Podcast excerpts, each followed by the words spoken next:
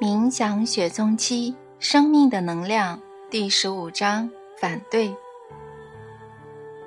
有人极力反对促进身心健康的和谐生活方式，这点许多俄罗斯的冥想雪松系列的读者都曾见过。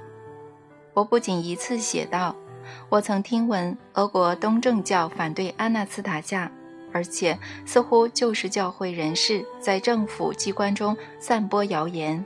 谎称俄罗斯的冥想雪松系列的所有读者都是派系分子。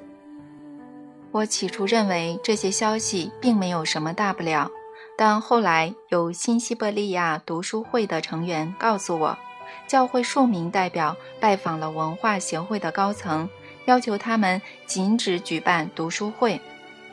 他们还给我们看某个东正教的网站，有个自称神学博士的人。极尽所能地攻击安娜斯塔夏，而他的语气遣词完全称不上神学。我的读者与他展开激辩，试图解释安娜斯塔夏的利益良善，但这位神学博士显然无法切中主题的讨论，一直在争辩我用的是真名还是笔名。从此之后，各地陆续寄来书报文章。内容几乎千篇一律，从行文风格统一的写法和无中生有的恶意诽谤，都能轻易判断出自一人之手。后来发生一个非常奇妙的事情：圣彼得堡的相遇剧团改编了俄罗斯的冥想雪松系列，演出一出名为《安娜斯塔夏》的戏剧。二零零二年七月二十三日。剧团到弗拉基米尔城的塔涅耶夫音乐厅演出。这出戏预定在七月二十五日于图拉演出，但图拉某份报纸在二十四日以头版报道，图拉教区的传教办公室号召民众抵制表演，直指书和戏都是要人回到自然信仰。简而言之，他们企图以可怕的言论吓唬民众。不过，图拉的戏剧照常演出，而且座无虚席。相遇剧团的团长把这份报道拿给我看，我和其他人读完后，对图拉教区的传教办公室马上都有一样的疑问：他们怎能批评自己从未看过的表演呢？唯一的演出不过是在两天前的弗拉基米尔城，怎么来看，该剧在图拉都是首演。相反的。圣彼得堡的教会人士就亲自去看了当地的演出，事后甚至感谢演员，称赞那是高度的灵性的表演，还说希望以后有更多类似的作品。这个结果是可以预期的。像阿纳斯塔夏这种现象总是受到某些反对势力的关注，海内外都是如此。他们有庞大的人脉，可以左右社会的趋势。不是推波助澜，更是阻挠。安娜斯塔夏和他的祖父都曾提到祭司，而这些故事越来越真实、具体，陆续在现实的事件中看到其缩影。祖父曾说：“行诉全体人员意识的大祭司已经不再反对安娜斯塔夏，但由多位祭司创造的体制仍会持续反对好几个世纪，而这……”也已有迹可循。各地激烈的反对人士其实搞不清楚怎么回事，他们依照脑中设定好的程式行动，不分青红皂白地指控安娜斯塔夏从未做过的事。举例来说，安娜斯塔夏回答“所有人都得去森林吗？”这个问题时说过，不需要住森林，必须先清理自己弄脏的地方。虽然如此，还是有人透过媒体放话，说阿纳斯塔夏号召群众放弃城市的房子和孩子，而要他们住进森林。由此可以得出一个结论，就是有个结构正积极地阻挠大家推广阿纳斯塔夏的理念，就是俄国每户家庭都有一块可供建造祖传家园的一公顷土地。想当然尔。安娜斯塔夏的反对者竭尽所能地避免提到这个核心思想，宁愿以自己无中生有的谎言去吓阻众人。我当然想捍卫他的理念，保护我的读者不受非难，排除前往目标路上的其他阻力，保护他们。但要怎么做呢？对手究竟是谁呢？毕竟诽谤的人一定都有真实姓名、上级和目标。至于支持阿纳斯塔夏想法的人，他们有一个情报中心。我虽然无法亲自认识所有人，但他们的想法和结论非常有趣。以下就是一例：反对势力并非冲着阿纳斯塔夏而来，而是针对在俄罗斯萌芽的国家理念。反对势力来自于某个媒介。各地互无接触的信徒仿佛收到某个讯号一般，不约而同地开始行动。每个社会阶级都有他们的人马，包括教会人士。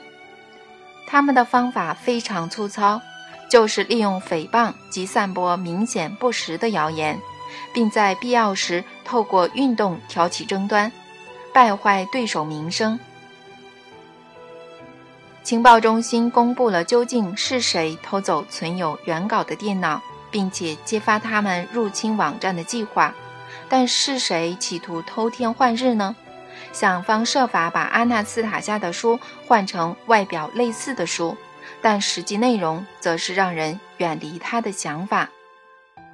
还有人告诉我，同个反对势力甚至企图抹黑，以同样的方法对付阿纳斯塔夏。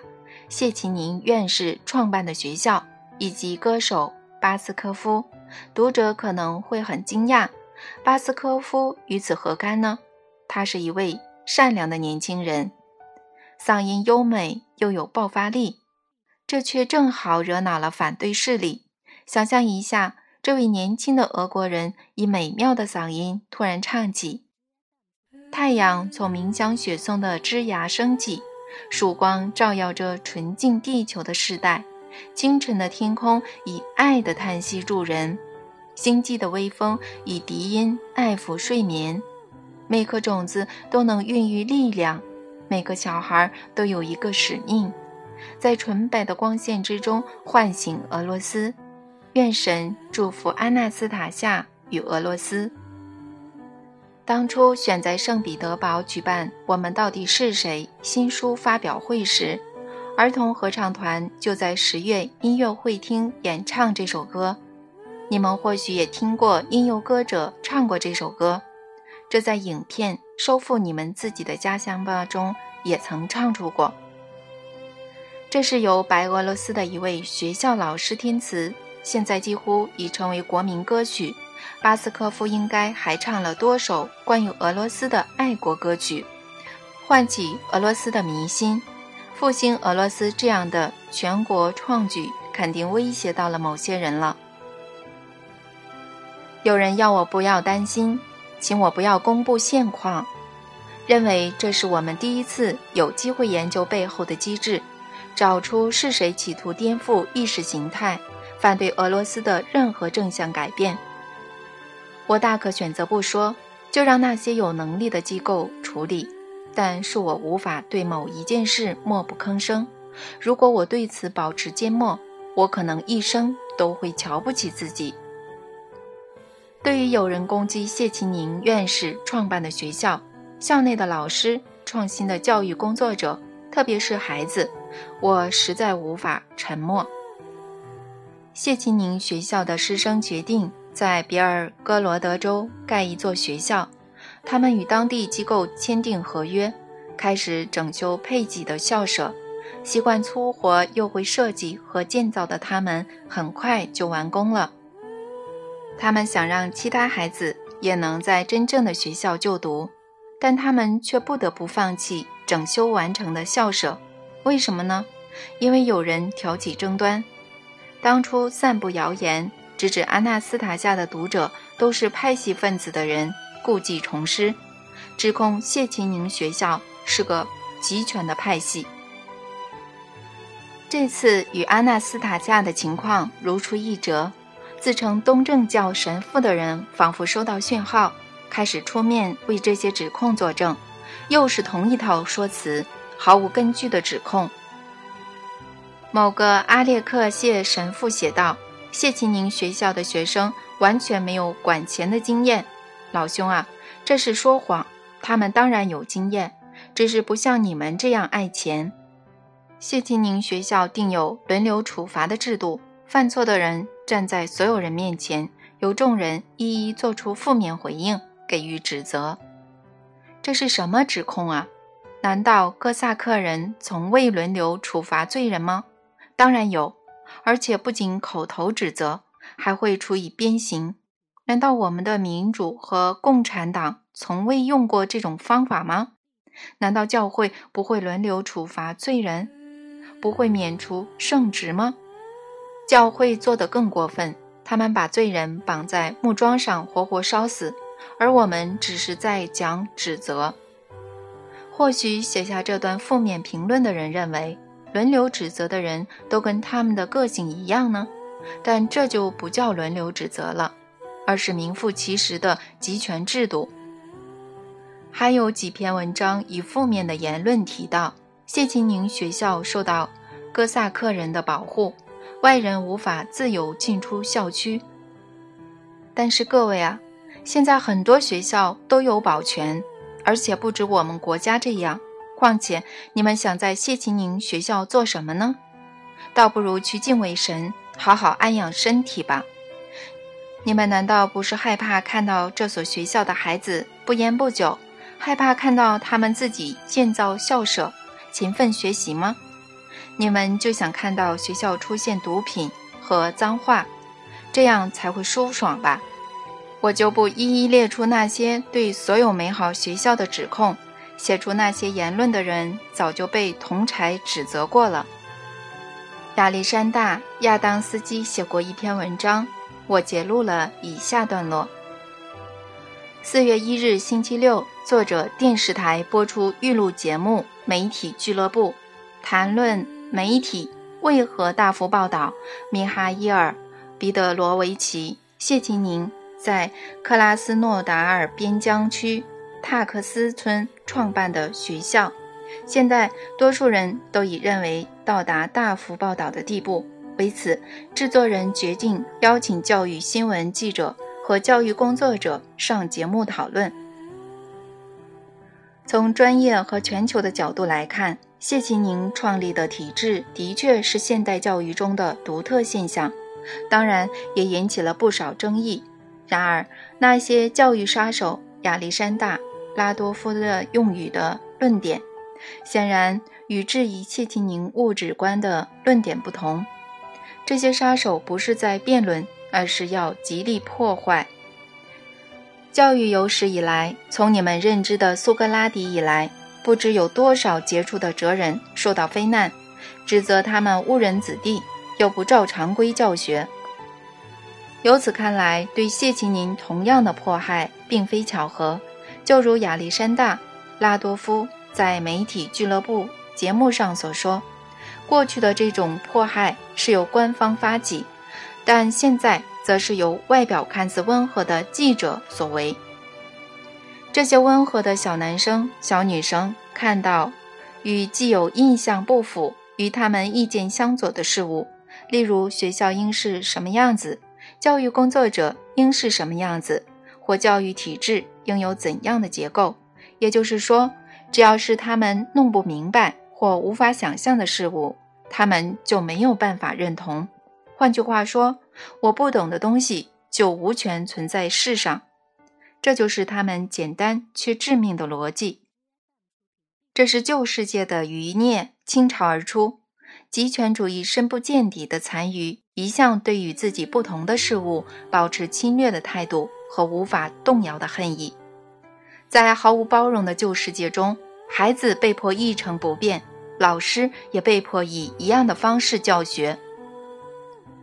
这从媒体的俱乐部的开场讨论就能证明，某位攻击谢奇宁的人提到自己的指责是有理由的。不过，想先听听看支持方的论点，看看这种史大林式的逻辑至今竟还存在。指责方一开始都要先为自己护航，然后决定对手的犯错程度。他们认为错一定是在别人身上，问题只在于犯错的程度以及该用什么方式惩罚。与这种批评者争论无济于事，说出他们的名字只是在替他们打广告，满足他们的虚荣心，让他们达到成名的目的。对此一定要有耐心，知道他们只是过时世界的喉舌。是极端无知和恶意的爪牙。以更大的角度来看，其实错不在他们，就像不能怪小孩玩火柴把家烧掉一样。话虽如此，学校究竟该怎么走呢？我们教育的未来又是如何呢？从我们的观点来看，谢其宁做了很多了不起的教育创举，这些迫害者当然都没看到。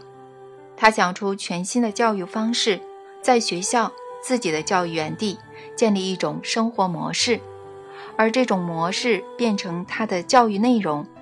学校当然有教学课纲，当然有教学科目，孩子会读数学和生物，但这都只是教材。泰克斯村的生活模式才是核心，包括建造房屋、供应食物、保护住处、艺术。和人际沟通。此外，大家都说每个孩子都不一样，不仅学习的步调不同，最能完整开发潜能的领域也不同。然而，目前只有谢奇宁做到这一点，让不同的孩子完全以自己的步调学习。因此，谢奇宁的学生可能在学九年级物理的同时，也在学大学程度的建筑学，这才是真正的持续学习。至今还有谁做到这点呢？光用想的就很困难，遑论要想得透彻及实践了。谢金宁先生无疑是个天才，是艺术家、思想家，我们文化中的杰出人物。但正是因为如此，我们不能把他本人和他的发明放入既有的框架和俗套的定义，不管是好是坏都不能。谢金宁是个接受辩论的人。是个可以向他学习的人，更是值得赞赏的人。艺术家一旦无人赏识、无人认可，就无法存活了。但绝对不能侮辱谢秦宁，任何人都不该受到侮辱，任何人都不该被人毁掉，因为这么做的人迟早会感到羞耻。只有帮派分子才会靠着毁掉他人来证明自己，想在正常的社会中证明自己。不仅要爱自己、尊重自己，还包括别人。你可以谴责这些意识形态的杀手，但这对他们有什么影响呢？他们还会因此获得奖励，主子给他们应有的补赏，让他们变本加厉，而且永远不会受罚。能有什么惩罚呢？他们只是发表己见，只是犯了错，不会有人因为说错话而受罚。何况他们没有犯错，他们将学校称为集权的派系，以此达到一个明确的目标：阻止公家机构支持俄罗斯出现美好的开端。毕竟，只有少数的官家会亲自视察事情的真相，其他人则极力避免有任何接触。如果学校真的有问题怎么办呢？因此，学校才会孤立无援。成为轻易被攻击的目标，而那些杀手处心积虑地发动攻击。那我们该怎么办呢？毕竟我们看到，不只是老师受到攻击，就连孩子也无一幸免。要知道，有三百多位俄国孩子在泥泞中遭人践踏、抹黑及侮辱，这种情况已经有两年之久了。我不相信这是俄国人所为，俄国人的个性并非如此，但我们的确对此迫害袖手旁观，政府高官和百姓也漠不关心，眼睁睁地看着孩子遭受如此无理的行为和道德破坏，是谁默许的呢？就让俄国官员来回答吧。但愿我们未来不会只能对后辈说。以前有个叫做谢庆宁的院士，在泰克斯村创办了学校，那里的三百个孩子都梦想着俄罗斯有个美好的未来。我们一定要向未来住在俄国家园的后辈说，这所在我们那一代成立的学校现在还在，你可以开开心心的去上学，是我们将它保存下来的。以后肯定会说，但现在，谢启宁先生，泰克斯村的老师，以及创新的教育工作者，现况对你们来说必定非常艰难，但你们知道，你们清楚知道。我们不会苟且爬向真理，孩子也是一样。泰克斯村学校的孩子，俄罗斯的青年们，如果我做不到我该做的，请你们原谅我，但我可以。很多人也是。你们那边天气好吗？但愿和煦宜人。希望你们那边经常阳光普照，温暖你们每个人心中的梦想。我向阿纳斯塔夏的祖父描述现况，希望他可以建议我该如何行动。老人家站在原地，撑着父亲给他的手杖，专心地聆听我的描述。我说完后，请他建议如何因应现况。老人家沉默了一会儿，脸上若有所思的样子。接着，他抬起头，眯起眼睛，似乎在扫视四周，开口说。所有人，包括我、我父亲和大祭司，当初都不知道孙女阿纳斯塔夏会如何揭开秘密，以及解释为何地球获得如此恶臭。肉体的苦难和灵魂的折磨都是人类咎由自取的。假如地球最早的文明是最聪明的，那为什么他们没有为后代保留幸福的生活呢？现在一切都还能回到神当初创造的世界，却无人知道如何保存这个世界，如何不再重蹈覆辙。所以，他靠着思想独自创造了不可思议的组合，并且立刻实现了，所有问题都能获得解答。数千年才能办到的事，安纳斯塔夏在一个世纪内便实现了。他正在重复这些事件。现在你我都能亲身感受地球和自己国家的历史，做出评断和结论，并将结论记在家族之书中。人类可以凭着感觉和灵魂去明白数千年来的种种事件。看看现在阿纳斯塔夏所受的诋毁，其实你的俄罗斯祖先也曾被侮辱过，文化甚至灭绝了。他们指责古俄罗斯的自然信仰和吠陀文化原始又可怕，直指那是文化贫瘠的时代。究竟该怎么让人感受并了解当时的真正面貌呢？我的孙女独自一人将俄罗斯祖先的渴望公诸于世，她一肩挑起所有的攻讦，应对那些在同辈、孩子和孙子面前诋毁祖先的人。他仿佛在邀请现在全世界的人各挑一个角色，演出一场历史剧，要他们扮演自己所选的角色，并从旁观者的角度去审视局面。就算是在旁观望的人，也是在扮演观众的角色。会先体验及评估事件的发生，之后再试着参与演出。我说的太急了。你想知道是谁诋毁及阻碍众人？我会告诉你，毕竟这对祭司而言并不难。有人一直在试图阻碍每个了解孙女安娜斯塔夏理想的人，不让他们获得启发。这些不是普通人，而是某个小型派系操控的生物机器人。这个派系由来已久，但并非来自俄罗斯。但我这里有好几份署名的简报，其中一份清楚提到图拉教区的传教办公室反对阿纳斯塔夏，各地也有消息指出部分教会不友善的态度。他们之中也有您说的由某派系控制的生物机器人吗？生物机器人并不晓得自己受人控制，他们很久以前就被植入某种城市，而这个城市没有预测到阿纳斯塔夏的现象。所以才出现重大故障而走向毁灭。我的脑袋实在无法整理这些资讯，我要怎么找到证据呢？如果你的脑袋无法整理，就用你的逻辑冷静地整理吧。任何有能力思考的人都能在自己的逻辑中找到证据。用逻辑整理？是的，人人都能明白简单的事实。你看，人光凭事实就能推理。怎么推理呢？首先，为自己清楚界定安纳斯塔夏给世人的提议。嗯，他提议大家取得至少一公顷的土地。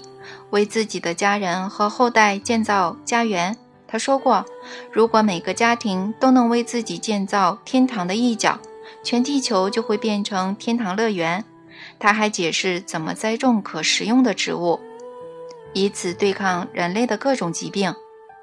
此外，他提过健康的生活方式、孩子的抚养及爱护自然，说大自然是由神的思想组成。总而言之。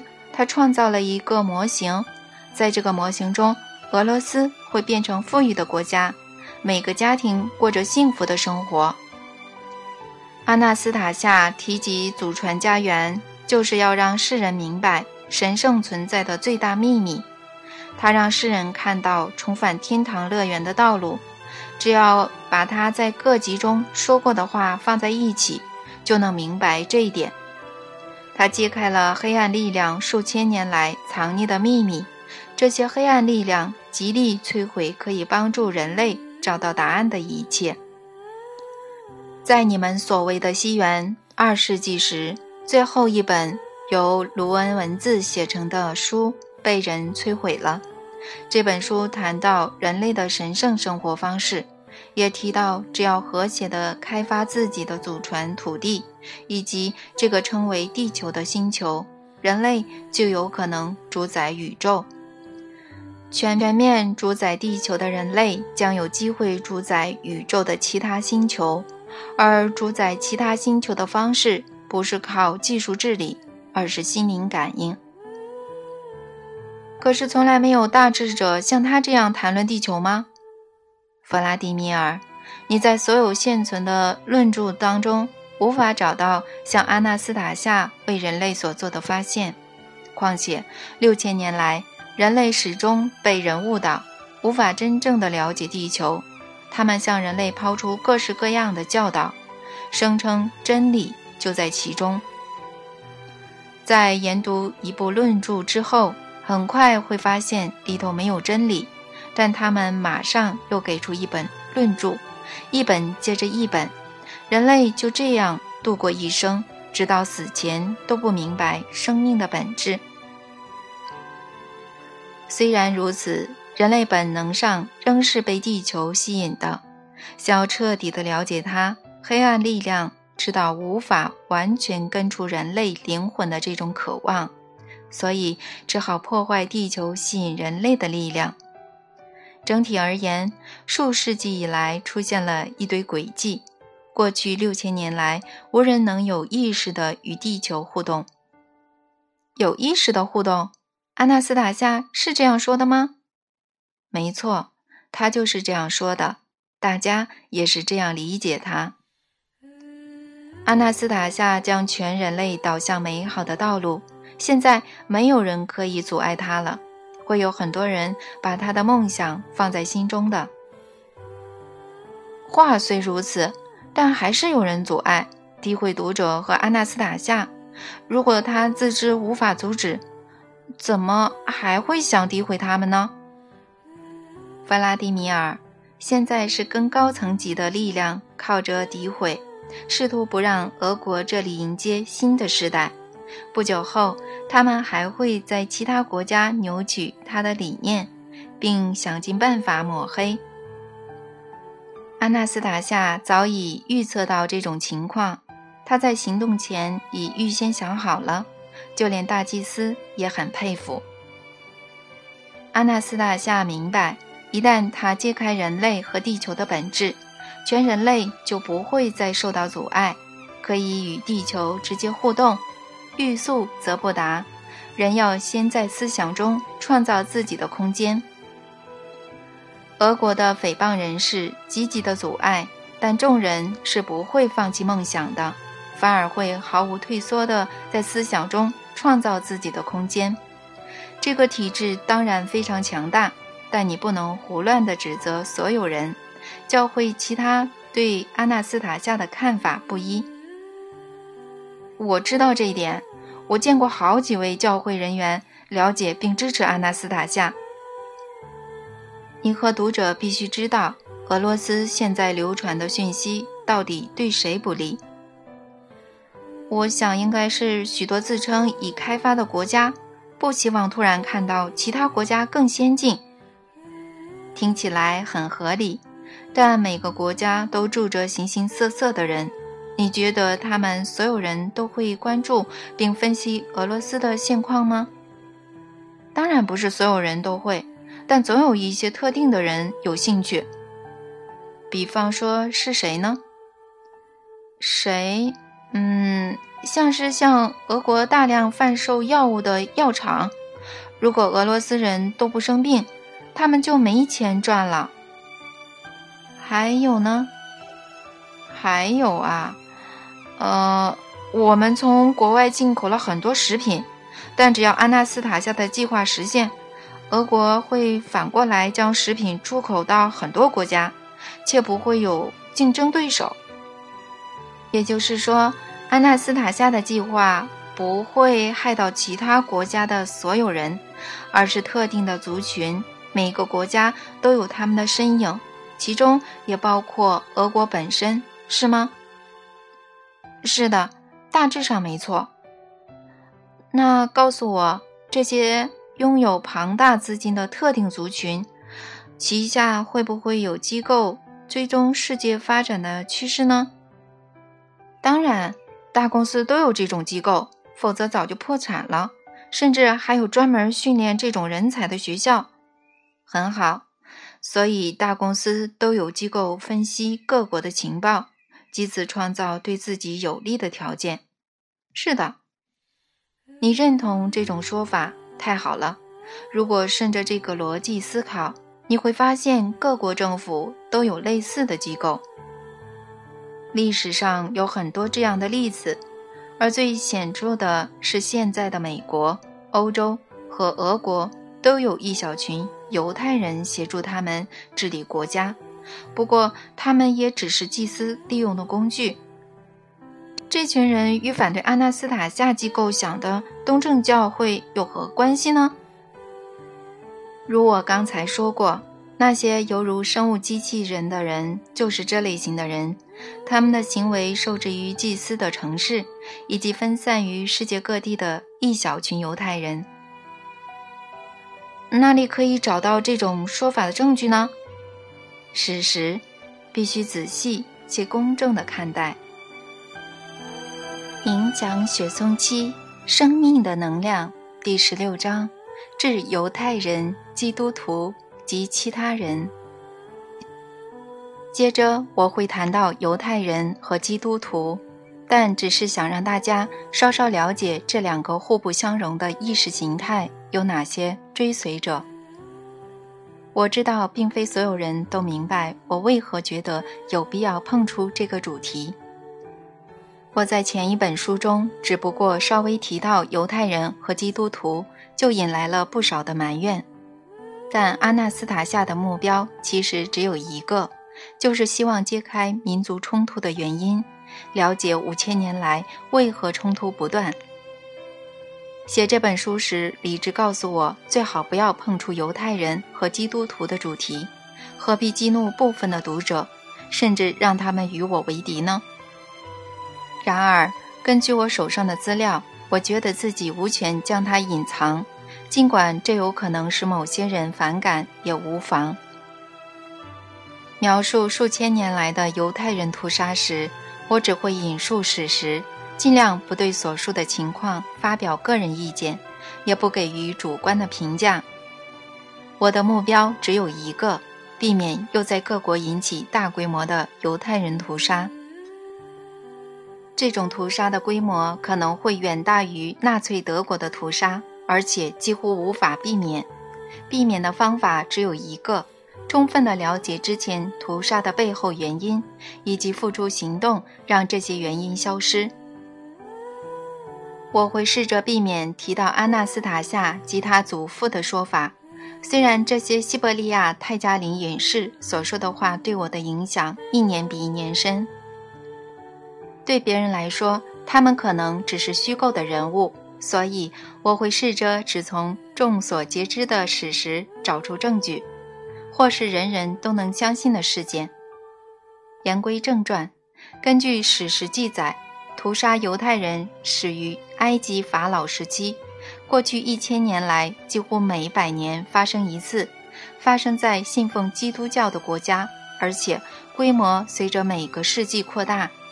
上次犹太人大屠杀发生在1939年至1945年的纳粹德国，犹太人被丢进集中营的火炉活活烧死，甚至惨遭射杀或被毒气毒死。根据多份资料，犹太人在此时期的死亡人数约为600万人。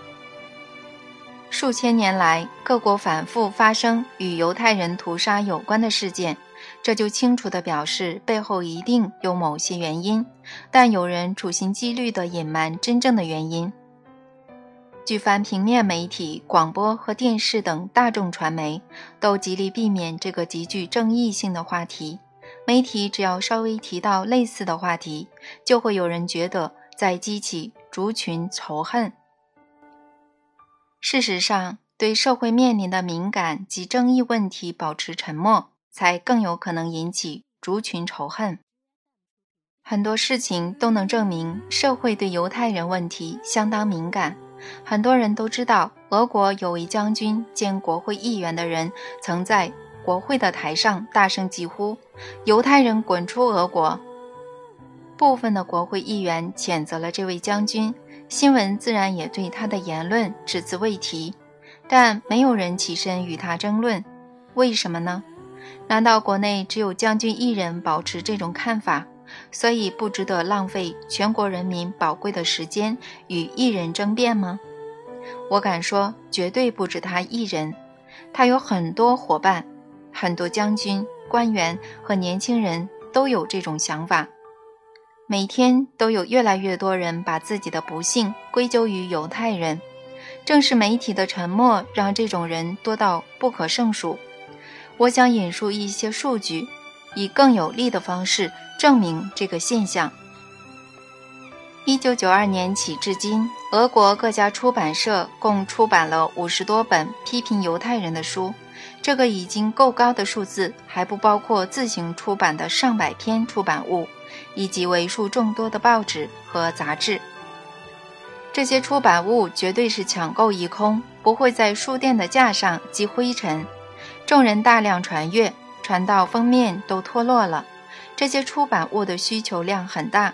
对于媒体为讨论这个多数人关注的议题，这些人都选择无视。他们说，所有的媒体都被犹太人操控了。这些人的论点非常完整，没有准备的人实在很难抗衡。我坐在火车包厢内，准备从圣彼得堡回莫斯科。这时，两名男子和一名女子走了进来。男子都穿着深色衬衫，系上宽版军官腰带，看起来一脸疲惫，似乎刚参加了密集的活动。他们爬到铺上，就马上躺下休息。我和穿得也很正式的少女聊起天来。根据她的说法，原来他们刚参加了俄国爱国力量大会。大会的宗旨是什么呢？我问少女：“对抗全世界的犹太人。”她骄傲地说：“你们都在俄国，要怎么与国外的人对抗呢？好比说欧洲、美国。我们在欧洲和美国都有支持者，虽然和他们没有接触，但我们知道很多运动的目标都和我们一致。各国的爱国同胞将会团结起来，一起对抗全世界的犹太人。”少女讲得滔滔不绝。而且自信满满，不知是受人指使还是自动自发。这位少女坚信自己背负了倡导爱国运动的重责大任。我问少女：“您可以告诉我，犹太人曾对您个人造成伤害吗？”“当然有，就是因为他们，我才被迫住在一个贫穷又肮脏的国家。一直对西方国家卑躬屈膝，捡他们吃剩的东西。为什么您会觉得犹太人是国家落后的原因呢？因为他们都有很特别的计划，欺瞒及劫掠一个又一个的国家。第一个国家才刚重新振作，他们又会对他展开掠夺。他们甚至不把我们当人看。您看看这都写些什么？这是塔木德的几段节录。他把一本薄薄的册子翻到某一页给我看，我读了起来。我就不引述这些节录了，因为在聊天的过程中，我实在说不出他们的想法与塔木德的内容有多吻合。但我知道，根据旧约圣经的说法，犹太人认为自己是神的选民。但重点不是这个，而是这位自称爱国的年轻人竟然如此狂热且气势汹汹，这让我很惊讶。一定得亲眼看看真相。很多国家的内部冲突不断，原因在于同一个社会存在两个互不相容的宗教意识形态。我们先来定义什么是宗教。首先，宗教是指形塑一群人的意识形态。使这些人有如受到城市设定般做出特定的行为。在这个例子中，犹太人的宗教将他们界定为神的唯一选民，甚至明定并规范他们对其他民族该有什么态度。基督教则认为基督徒是奴隶，只有在俗世的生命结束后才能在天堂享乐。富人很难上天堂，必须爱邻居。并与他们分享财产。塔木德说：“全是你的。”圣经说：“献出一切。”真是巧妙的组合。我们都知道，两种互不相容的意识形态来自同一个地方——以色列，但不代表都是犹太人想出来的。这不重要，重要的是两方必然发生冲突。两种意识形态的追随者必然会有冲突。甚至从小孩的行为就能清楚看出这点。假设我们告诉一个孩子，他看到的所有玩具都是他的，但鼓励另一个孩子在看到别人需要时，要把自己的玩具奉献出来，这会有什么结果呢？或许前一两次，第二个孩子愿意把自己的玩具拿出来，但他对拿走玩具的人渐渐失去好感。迟早会多少要点回来，他伸出手来，却没人给他，最后大哭或试图动手。由此看来，因为有两种不同的意识形态，甚至在还没出生的孩子之间就已存在注定会发生的冲突。在这个例子中，民族完全不是重点。如果把所有犹太人变成基督徒，把所有斯拉夫人变成犹太人。冲突一样会发生，不是不同民族的人都会交恶，而是不同意识形态在操弄民族之分。就连德才兼备的人也常呼吁不同的信仰要互相包容。杜马国会也有法律严惩煽动民族和宗教仇恨的违法分子。我们更在电视上看过不同宗教的领袖一起出席俗世政府的聚会。这样的做法没什么问题，很聪明也很正确，但根本没有避免极端的行为。我们还是很常看到写着“揍扁他们”的煽动性标语。各地的社会团体遭人放置炸弹的新闻仍时有所闻。所以到底是怎么回事呢？很简单，几句漂亮话和呼吁是无法改变现况的，那只会让事情雪上加霜。使真相隐藏起来，等到关键的时刻一次爆发，而使国家灭亡。一起以宽容的态度对待所有信仰，确实如此。像我就不反对宽容的态度，与很多人都一样。但信仰本身做了什么呢？告诉你们，每种信仰都极力以最快的速度壮大势力，尽可能吸收更多信徒。最后。两种意识形态一旦认为自己有足够且稳定的基础，就会开始争得你死我活。这点从冲突不断的历史就能清楚证明。但人类仿佛受到城市设定一样，数个世纪以来仍不停地重蹈覆辙。创造两种意识形态的祭司们知情吗？当然，他们怎么可能不知道？毕竟他们有能力影响各国数百万人的心理，能够编写众人脑中的城市。他们说犹太人是神的选民，真的是要让他们开心吗？历史告诉我们，他们的目的完全不是这样。数个世纪以来，犹太人始终被他们当作交换的筹码。戴罪羔羊和挡箭牌，要让人看不清楚是谁在操控全局，是谁在简单的棋局中将犹太人和基督徒当作棋子。这个如城市般的设定，使得两方都受苦。你们也看得出来，这一切的后果是什么？世界上累积越来越多的侵略能量，以色列和巴勒斯坦的冲突不断。以色列靠着美国的军事科技和支持，有能力占领巴勒斯坦，逼迫当地居民服从命令。但这不代表两个相邻的民族就会互相尊重。穆斯林世界对犹太人的侵略能量反而越来越大，这种能量最后一定会爆发，而造成以色列和美国的恐怖攻击接二连三的发生。不过，这并非全是因为以色列两国的直接冲突。地球上很多人开始渐渐明白，地球文明的发展正在走向死路。世人渐渐被艾滋病、毒品、犯罪和科技灾害吞噬，绝大多数的人没有机会吃到对健康无害的食物，喝到纯净无污染的水，呼吸干净无害的空气。但如果这群人知道社会和科技灾害的真正原因，会怎么样呢？如果有领袖告诉众人谁是世界现况的始作俑者，揭露背后的把戏、目的和任务，又会怎么样呢？全世界的意识形态分子正是害怕这一点，才会为了避免世人的怒气朝向自己，一而再、再而三地丢出受过考验的棋子——犹太人。没错，他们成为过街老鼠，人人喊打，众人是非不分地攻击犹太人。这样的情况数百年来不断发生，大家攻击他们，以为这样就能消除恶端，但事实上，众人只是在出气。